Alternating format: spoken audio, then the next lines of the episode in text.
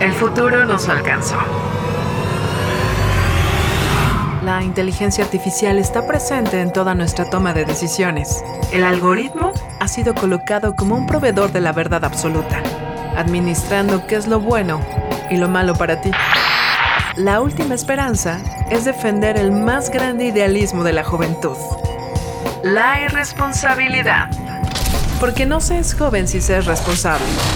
Y para los viejos, es el último vestigio de que un joven habitó en él. El algoritmo no manda sobre ti. Ser irresponsable Es tu más grande poder. que no le permite a ninguna corporación encajarte en un estereotipo cuantificable. Irresponsable. Música del mundo para el mundo. Disponible en Facebook Live, YouTube, Instagram, Twitter, Apple Music, Spotify, Amazon Music.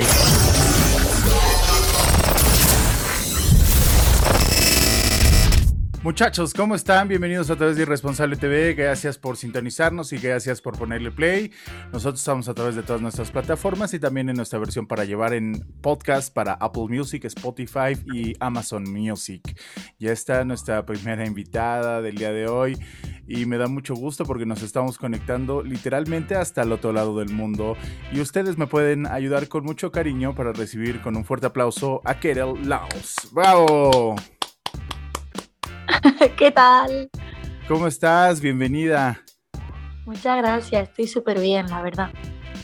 Oye, ¿ya has tenido la oportunidad de visitar la Ciudad de México o eres víctima de esta pandemia que tampoco nos ha permitido hacer muchas cosas? Pues estoy muy bien, estoy a punto de hacer un concierto ahora aquí en Barcelona y me han dejado una sala para poder realizar la entrevista. Qué chido, qué delicia. Oye, te preguntaba si ya has tenido la oportunidad de visitar México o por circunstancias tampoco de la pandemia tampoco se te ha permitido, como tampoco se nos ha permitido a nosotros hacer muchas cosas. No, no se me ha permitido visitar México, pero tengo muchísimas ganas, me muero de ganas por ir. Oye, cuéntanos de tu música porque está dotada de un montón de influencias, eh, metida en diferentes géneros entre el RB, el hip hop y, y también eh, música tradicional española. Mm. Yo siempre digo que las personas que hemos nacido en los 90, 2000, de, mm, en Barcelona, sobre todo en Barcelona, que es de donde yo vengo, eh, hemos recibido muchas influencias diferentes musicalmente. Barcelona es una ciudad que siempre ha recibido como mucho turismo y, y al final también ha venido mucho tipo de músicos diferentes a hacer festivales, a tocar y a traer exposiciones y culturalmente es muy rica, entonces mm, difícilmente solo hagas una música o un tipo de música. Entonces a mí me ha encantado siempre jugar con, con todas mis inquietudes, pero sí es cierto que mi familia viene del sur de España, de Andalucía, y, allí es un clásico haber escuchado el flamenco, ¿no? Entonces mi abuela siempre me ha puesto el flamenco en casa mi madre también me lo pone y, y al final también vengo de eso y es un, es un conjunto, una comunión de todas esas cosas. Qué delicia y a mí me sorprende mucho pues descubrir música como la tuya porque finalmente nos permite conectar en otra forma, en otro sentido. Estamos acostumbrados de repente pues a escuchar estos géneros musicales separados o paralelamente, pero nunca mezclarlos y entonces pues se dan grandes oportunidades de refrescarnos, de sorprendernos y de abrirnos la cabeza literalmente hacia otras cosas. ¿De qué te gusta hablar en tus canciones? ¿Cómo es la forma en la que compones? Este, ¿cómo es vaya, ¿cómo es tu forma de trabajar hacia, el- hacia la parte creativa? Supongo que siempre mm, hay un tema que te mueve en un momento preciso, ¿no? De la vida. Yo hace mucho tiempo escribo sobre cosas que, que me suceden y que me molestan al mismo tiempo. Eh, para mí es muy importante como reivindicar mi, mi papel en la vida, ¿saben? ¿Qué es, lo que, ¿Qué es lo que yo quiero hacer? Mi poderío, ¿no? Aquí se llama el poderío, ¿no? Eh, hablar también de la memoria histórica, ¿no? También cuando mm, en un país donde hemos sufrido muchas cosas, como tantos otros países, para mí es muy importante reivindicar a todas esas personas que perdieron la vida y todavía no saben dónde están. eh, cómo la política a veces juega unos papeles desmesurados y cómo el pueblo acaba, acaba sufriendo eso, ¿no? Hay muchas cosas que me mueven e intento hablar de ellas porque para lo banal siempre hay tiempo, pero lo importante es imprescindible. Y, me gusta no perder el tiempo en la vida para, para poder comunicar a la gente. Esa es mi función. Qué chido.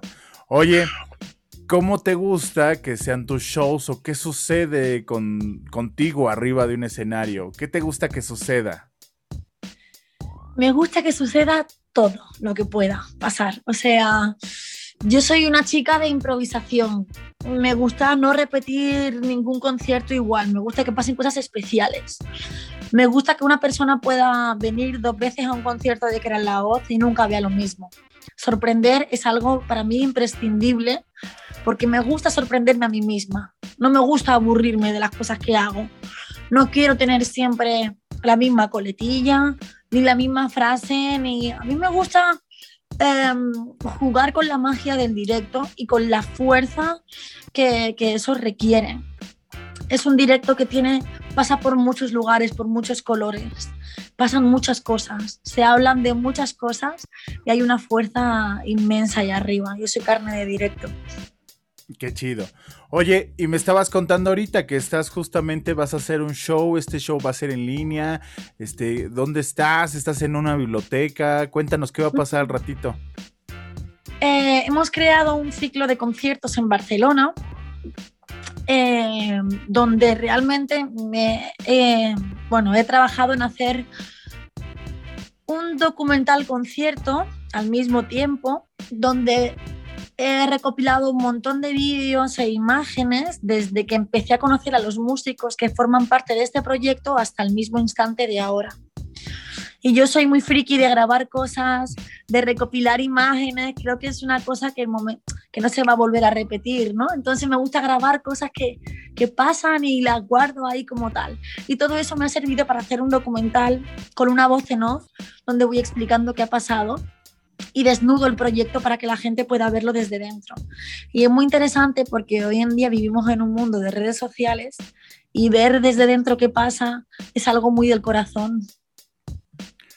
Acabas de lanzar nueva canción hace pues prácticamente unos días, el 19 de febrero salió este video a plataformas, se llama Tu Boca. Invítanos a que lo sintonicen, que puedan ir a darle una visitada a YouTube y a escuchar tu música en las diferentes plataformas, Carol. Yo precisamente, no porque sea mi tema, pero es cierto que creo que es un tema maravilloso que no habla del amor eh, romántico, sino que es un amor universal que trasciende todo ello, ¿no? Que pasa por muchos lugares. Es un amor puro, como yo le llamo, ¿no? Es un amor que da igual a quien sea, puede ser tu vecino, tu amigo, tu hermano, tu compañera de viaje. Pero es un amor tan auténtico que nos toca a todas las personas que escuchemos la canción. Así que yo de ustedes la escucharía y vería el vídeo, porque el vídeo es tremendo, es maravilloso y hay mucho amor puesto en él. Te mando un abrazo, te agradezco muchísimo este tiempo que tuvimos para platicar, que nos hayas regalado esta entrevista y vamos a estar ahí al pendiente. Ojalá la siguiente entrevista sea presencial, eh, escucharemos tu música con mucha dedicación y sobre todo pues ojalá y pronto estés de visita acá para verte arriba de un escenario en la Ciudad de México.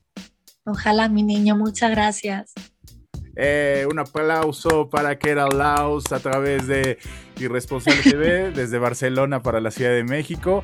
Cuídate mucho, Keral. Y nosotros. Y nosotros les agradecemos muchachos a ustedes por ponerle play y suscribirse a través de nuestras redes sociales, toda nuestra plataforma y escuchar nuestra versión de podcast en las plataformas. Cuídense mucho, mi nombre es Jorge Vaca y esto es Irresponsable TV. Adiós.